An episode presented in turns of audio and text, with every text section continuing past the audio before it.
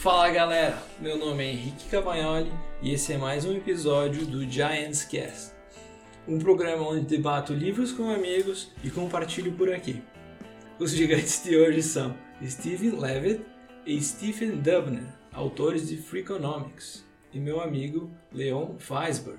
Dá um alô aí pra galera, Leon. Fala galera, bom dia, boa tarde e boa noite. Isso mesmo. Stephen Levitt é um economista conhecido por não ser um economista convencional, isto é, por não tentar explicar as situações econômicas através de teorias clássicas e linguagem técnica. Ele próprio disse que não saberia dar uma opinião sobre qualquer projeção econômica, se certa medida é boa ou não para a economia.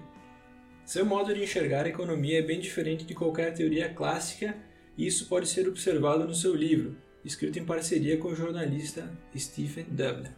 O autor faz relações de dois assuntos que ninguém imaginaria ter algo em comum e traz explicações para os problemas corriqueiros do dia a dia. Em outras palavras, Levitt usa economia para explicar situações que normalmente não são explicadas por essa ótica. Como o próprio autor escreve no seu livro, se a moralidade representa o modo como gostaríamos que o mundo funcionasse, a economia representa o modo como ele realmente funciona. Hoje temos aqui o Leon, que me recomendou o livro. Eu aceitei de cara no livraço, né, cheio de informações, um clássico econômico, na verdade. Leon, podia pode contar para nós um pouco de ti?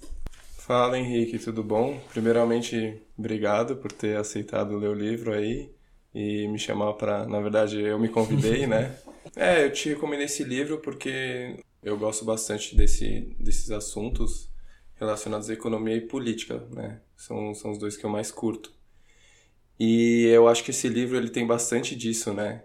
Ele não tem uma, uma política certa, né? Não tem nada, não fala, não tem nada, não é direita nem esquerda, É, não tem né? viés, né? Não tem o viés, inclusive ele, ele tem uma porrada dos dois lados, né? Tanto da, dos liberais quanto dos conservadores, pela polêmica que tem. É que ele é um livro totalmente embasado em fato, né? Ah, é puro fato. Já no início do livro ele fala algo muito interessante, que eu lembro que isso aqui eu venho reparando por tudo, que as pessoas são movidas basicamente por três tipos de incentivos: incentivos econômicos, sociais e morais. Por exemplo, ah, quero influenciar, são como os economistas ou políticos meio que dão direção para a sociedade. Vamos dar um exemplo do cigarro. Eu quero baixar o consumo de cigarro com incentivo econômico. Ah, Aumenta a tributação, põe uma taxinha aqui e ali, o pessoal vai consumir menos porque é mais caro. Uma linha reta aí. Posso usar uma, um incentivo social. Eu proíbo fumar em restaurantes e bares. Daí já vai retrair o pessoal também. Vão parar de fumar porque já quero ir num lugar legal, não posso fumar lá. Que é o que já aconteceram. Esses dois são exemplos reais. Ou um incentivo moral. O governo afirma que traficantes arrecadam dinheiro vendendo cigarro no mercado negro. Algo, algo desse tipo. Então, pai, não vou influenciar, não vou incentivar o traficantes ou qualquer coisa assim, vou me afastar disso. Então, são três tipos de três cores de incentivos que eles são jogados geralmente misturados pela por economistas ou políticos para direcionar uma coisa que outra. então ele conta várias dessas relações de formas bem inusitadas no livro, né? Tem alguma que te marcou em especial que tu conseguiu tirar uma lição interessante, não? Um- Uma coisa interessante que eu peguei, né, é, e que eu não tinha tanta ideia assim, é que o sumô, ele é mais que um esporte lá no Japão, né? O sumô é algo... Eu nem sei se tem alguma comparação aqui no Brasil. Um- É diferente de um esporte, é, é, como, é como se fosse uma religião para eles, né? É, é um esporte muito honrado, valorizado, tipo, Isso tem um é, status. isso é uma honra, né? Porque por mais que um esporte que tem um status aqui, se a gente pegar o futebol aqui no Brasil e, e o melhor, talvez o Neymar, ou o melhor que atua no Brasil, de cada time, enfim, tem a sua honra também, mas é uma honra diferente, né, da, do, do, do japonês lá, né? Acho que até pelo fato da, da educação que eles têm. É a mesma coisa nos Estados Unidos, você pegar os esportes lá, o próprio basquete, de pegar o LeBron, o Jordan. é diferente, né? Então, é, é, isso é um negócio que eu não, não tinha tanta imaginação, assim, de como ele era. E, colocando os incentivos aí, por mais que seja um esporte tem uma honra, assim, forte, diferente, também tem a parte da corrupção também, né? Para resumir esse capítulo, né? Então, acontece que no sumo eles lutam durante quatro vezes no ano, né? São 15 lutas. E o atleta, e aí a parte que você falou lá da honra do esporte, né? E aí a parte que o atleta, então, ele tem oito lutas ganha, é o, é o, é o início do patamar para ele ter algumas bonificações e um salário melhor, né? Então, uhum. a partir do momento que ele tem oito lutas para cima... É, ele tem um retorno financeiro. Se Isso, ele ganha é. muitas além de oito, não muda tanto, né? O importante é passar de, de Passar 8. de oito. Uma remuneração, uhum. isso. Ele tem uma remuneração melhor. E aí é interessante porque e aí ele pega os atletas que estão com. faltando uma luta e estão com sete vitórias, né? Uhum. né? Então 7 barra 7 e precisam de uma luta para vencer contra um atleta que já tem as oito lutas ganhas, ou nove, né? Então oito ou nove, porque ele fala a partir do momento que o atleta tem 10 lutas ganhas, ele vai tentar ganhar, porque quanto mais forte você fica nisso, maior a sua remuneração e até o seu status. Então é, é com os atletas que têm oito, nove lutas ganhas contra os atletas que têm sete né? E é bem na última luta deles. E aí ele pega que esses atletas que estão lutando, normalmente o que tem sete acaba ganhando. E se, se a gente colocasse isso numa escala normal, né? Pegasse os dois no momento que eles estivessem com a luta zerada, ou estivessem na terceira luta, normalmente o melhor ganha, o melhor prevalece. Uhum. E aqui não, é diferente. E aí é um engraçado, então é sempre que esse atleta que já tinha a oitava ganha, na próxima luta que eles vão fazer, ou seja, na, na próxima vez que tiver esse campeonato, né, que nem a gente já disse que são quatro vezes no ano, é, normalmente ele perde, né? Então, e aí ele identificou que realmente esse incentivo, então, é mais na nas duas nas duas lutas, né? Então você deixa eu ganhar agora e depois eu, eu deixo você ganhar agora e depois você deixa eu ganhar, né? Uhum. Então é sempre assim, tanto que depois quando tem a terceira, que meio que já esse acordo entre cavaleiros já, já foi feito, realmente prevalece quem é o melhor. E aí, putz. É, ele levantou tudo isso com, com dados, né? De pô, centenas de lutas, analisou tudo com cuidado e realmente os números mostram que um dos esportes, se não o mais honrado do mundo, mesmo aí eles cedem para uma um jeitinho brasileiro até. Um jeitinho brasileiro. Um jeitinho brasileiro. é isso aí. É uma forma de, de ajudar um amigo, de receber um favor em troca, né? Acho que é mais isso que acontece. É, os japoneses, eu acredito que até hoje, eles eles não, não falem sobre isso, né? É. Sobre essa corrupção. Inclusive no livro ele cita duas pessoas, né? Que foram abrir o jogo e por é incrível que pareça, essas duas pessoas que foram vai, abrir o bico, CX9, é, elas acabaram morrendo é. no, no mesmo hospital no mesmo dia, né? É Por verdade. causas. É. E, e até hoje. E ninguém fala nada, né, disso aí. Não fala nada. E, Leon, questão do, do aborto, me ajuda a lembrar só os, os dados. Se eu não me engano, era lá na década de 90, coisa assim que tinha o índice de criminalidade dos Estados Unidos estava aumentando assim crescentemente, estava cada vez tendo mais bandidos, assaltos, então cada vez a violência estava aumentando cada vez mais. Isso aí. Então várias vezes vários economistas, políticos tentaram criar diretrizes ou incentivos para reduzir e no final das contas o que eles descobriram foi que o, a criação do aborto que acabou reduzindo o caso de, de mais casos de roubos acabando baixando a, o índice de violência. Por quê?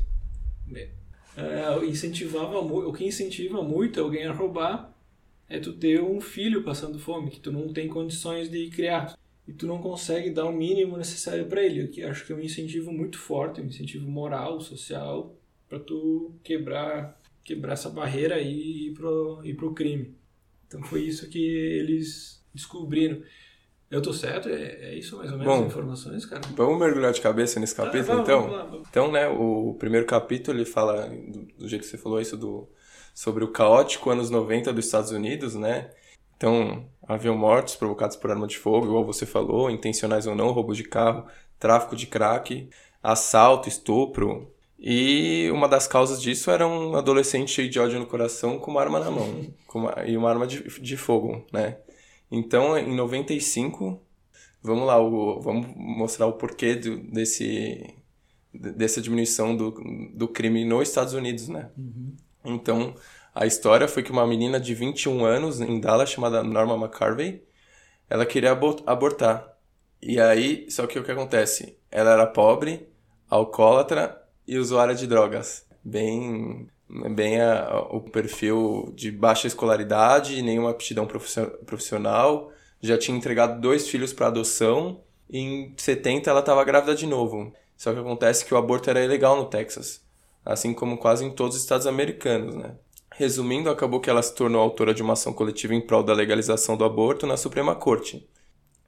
Décadas de estudos demonstraram que crianças nascidas em um ambiente familiar adverso têm muito mais probabilidade que outras de se tornarem um bandido. E as mulheres representadas em Roe versus Wade, uhum. que são as mulheres pobres, solteiras e adolescentes, onde no passado o aborto era legal e costumava ser caro demais ou pouco acessível, né? Eram em sua maioria, né? Então, Precisamente as mulheres cujo filho se nascido teriam mais probabilidade de que outras crianças se tornarem criminosas, devido a esse caso, não acabarão nascendo. Teve uma historinha dessas aí que me marcou bastante. Teve várias, mas aqui, uma aqui que me veio à cabeça. Um caso das creches em Israel, que eles observavam os pais que se atrasavam para buscar as crianças. É horrível quando um pai se atrasa para buscar a criança porque o professor tem que ficar lá um tempo a mais, né? um tempo que ele podia estar em casa, já fazendo outra coisa, a creche tem que ficar aberta, então não é legal para o professor, não é legal para a creche. E naquela, naquela situação eles tinham uma taxa de 8% de atraso dos pais. Tá? Então, de 8 crianças a cada 100. Então, bah, vamos fazer alguma coisa, vamos botar um incentivo financeiro. Uma multinha de 3 dólares. Pô, o pai vai se atrasar um dia, vai tomar uma multa de 3 dólares. Então o que que tu pensa? Cara, 3 dólares, tu passa por real, conversão. Não, não vou pagar isso aí, vou lá buscar meu, meu filho. Mas então o que aconteceu foi que o tiro saiu pela culatra. O que aconteceu foi que depois eles darem esse incentivo financeiro, essa punição financeira, a taxa aumentou para 20%. Então a cada 100 crianças, 20 eram deixá-las lá um pouquinho mais para os professores. E o que, que se entendeu disso? Que o incentivo, a punição financeira era pequena demais, né? 3 dólares não são o suficiente para fazer tu tá, ser pontual, pelo menos na situação deles. E esse, essa punição financeira isentava os pais do, dessa obriga, da culpa. É, da culpa. Então eles não se sentiam culpados de deixar lá com outra pessoa as crianças. Então eles pagavam e se sentiam bem, estou pagando. Sim, e, e, ele fala bastante dessa parte de incentivo que a gente tem que tomar muito cuidado tanto em fazer o, o incentivo certo, é. né? Eles fizeram esse. Bom, erraram no incentivo. Só que agora imagina, se eles tirassem esse incentivo, ia continuar tendo os atrasos é, que não tinha antes isso. e não ia nem ter o, o dinheiro. E foi o que, eles, o que eles fizeram, né, meu? Ele contou, ah, nós tiramos esse incentivo e o, os atrasos continuaram. Então, pá, deu ter um problema um pouco pior aí para resolver. É, então, co como você disse no, no começo, né, existem os três tipos de incentivos, né, o econômico, o social e o moral. Uhum. E todo incentivo é inerentemente uma compensação, né? E aí a mesma coisa de incentivo na doação de sangue. Pô, qual é o incentivo que eu vou usar para doação de sangue para pessoa vir doar e não, não, que não seja algo que possa extrapolar, né? Que eu consiga equilibrar os extremos, né? E aí ele começa a falar, ah, mas se eu, se eu fizer isso, não vai vir tanta gente doar. Ah, talvez é porque você está pagando pouco. Ah, mas se começar, imagina se eu começar a pagar muito. Aí vai existir um mercado negro de doação de sangue, né? É, eles vão pintar qualquer coisa de vermelho e sair. Sangue de animal, vão falar que é, que é o, o próprio sangue. É, vai Ou vai ter gente que vai, vai doar mais do que, do que pode, Esse poder é um acabar passando mal. tem que ter muito cuidado, né? Que ele diz que se tu tem um conhecimento muito maior que a outra pessoa sobre um assunto, tu começa meio que se impor esse conhecimento e tu pode conseguir criar um medo que é para manipular a outra pessoa. E de que forma isso aconteceu comigo? Eu estava numa reunião, eu estava como cliente e estavam me oferecendo um produto e estavam contando sobre o produto e quando eu vi eles estavam me empurrando. Ah, você tem que fazer isso nesse momento porque senão isso aqui vai acontecer e aquele determinado que lá não vai ser mais assim, as coisas vão aumentar e Poxa, não, é um, não era algo do, do meu meio, então eu estava totalmente sem informação. Mas depois que eu percebi que o cara estava me empurrando isso aí, querendo me apressar por, com medo, eu achei, pô, que legal, cara. Comecei a perceber outra, as nuances da situação. Então, claro, levei numa boa. Acho que muita gente faz uh, subconscientemente esse tipo de coisas.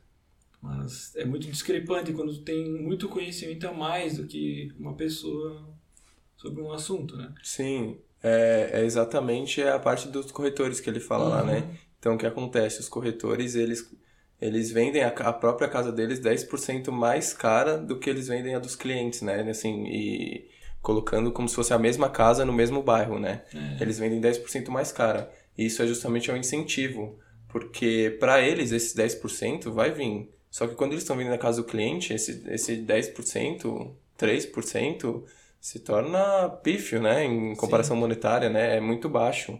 E aí como eles fazem para vender isso, né, para falar para o cliente que que realmente o negócio é, é, bom, né? Eles usam medo. Eles falam, é. não, mas a casa aqui do lado, que estava mais, mais antiga, o cara conseguiu vender por, esse, por, por um, um, um preço abaixo disso.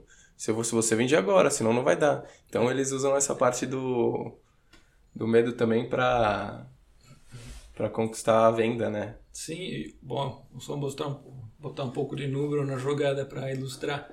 Por exemplo, imagina uma casa de 100 mil. O corretor vai vender a casa a 100 mil, ele vai ganhar, a imobiliária vai ganhar 6%, o corretor vai ganhar 3%, ele vai ganhar 3 mil.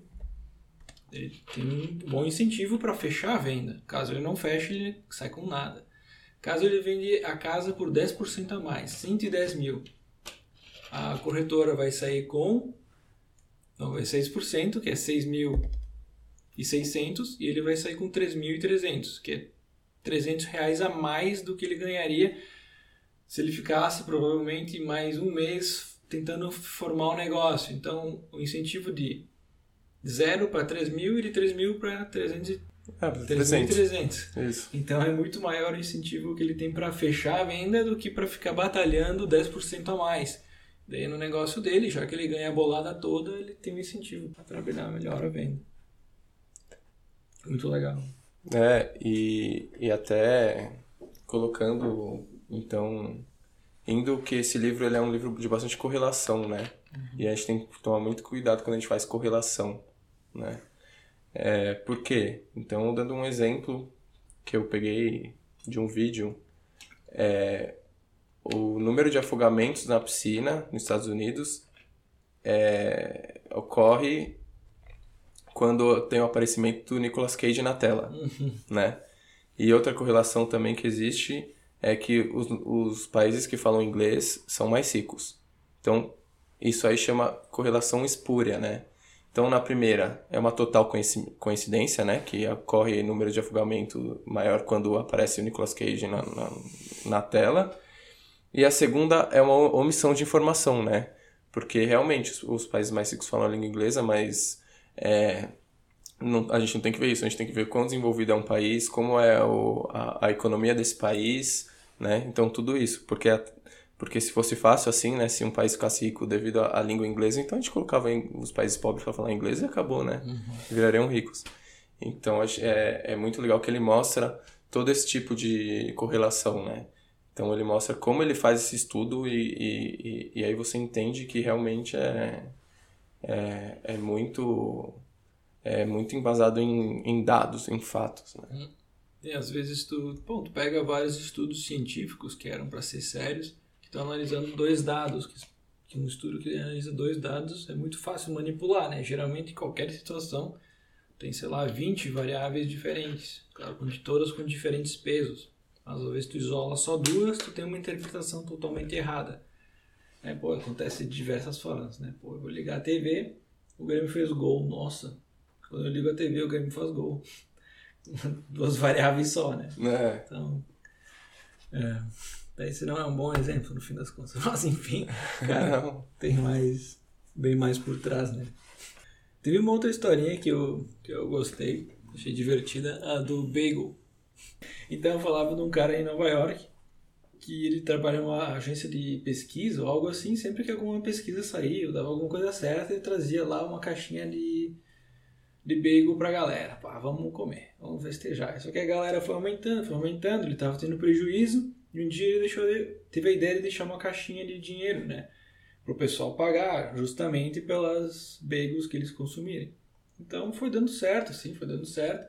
E no dia, conforme ele foi envelhecendo, ele teve a vontade de ser o cara do bagel. Saiu da empresa e começou a simplesmente vender essas caixinhas de bagel em várias empresas. Ele botou em centenas de empresas diferentes uma caixa de bagel para o pessoal ir pegando e, e a caixinha dele de, de gorjeta, né? Para o pessoal pagar né? o que ele achasse que era justo.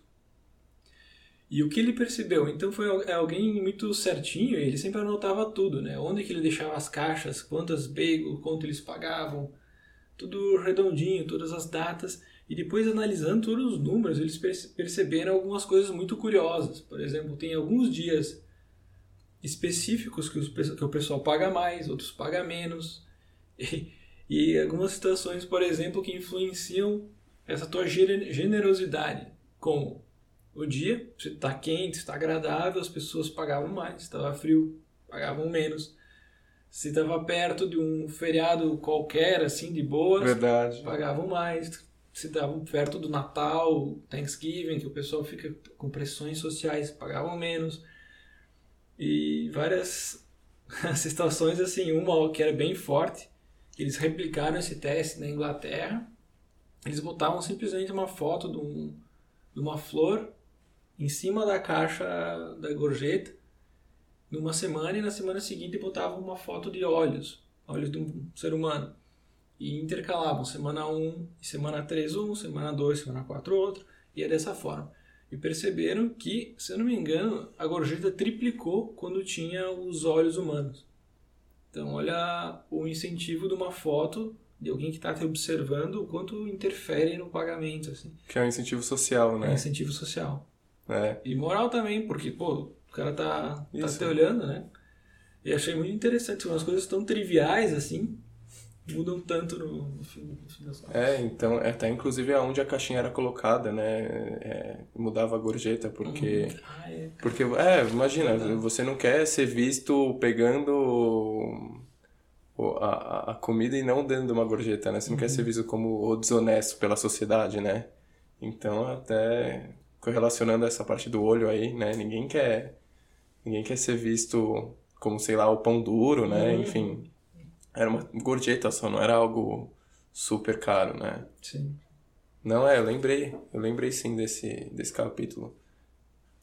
Só deixo aqui pro pessoal que, que ficar curioso pegar esse livro e realmente fazer a leitura dele, porque ele é um livro que, que vale a pena, é, é um tapa na cara, que nem eu disse. Uhum. Isso aí, Léo. Muito obrigado, cara, pela, pela recomendação. Um baita livro, muitos aprendizados, coisas que eu consigo ver no meu dia a dia. Muitas coisas que eu estou vendo no meu dia a dia através das lentes desse livro. Muito interessante mesmo. Obrigado pelo convite. Fico feliz que você tenha gostado do livro aí. Vamos ver de um próximo, então. Uhum. Conversar e, e, fazer um próximo aí com, com essa mesma sabatina aí de, de um aprendizado legal aí pro dia a dia. Beleza? Obrigado, Henrique. Valeu, galera. Falou.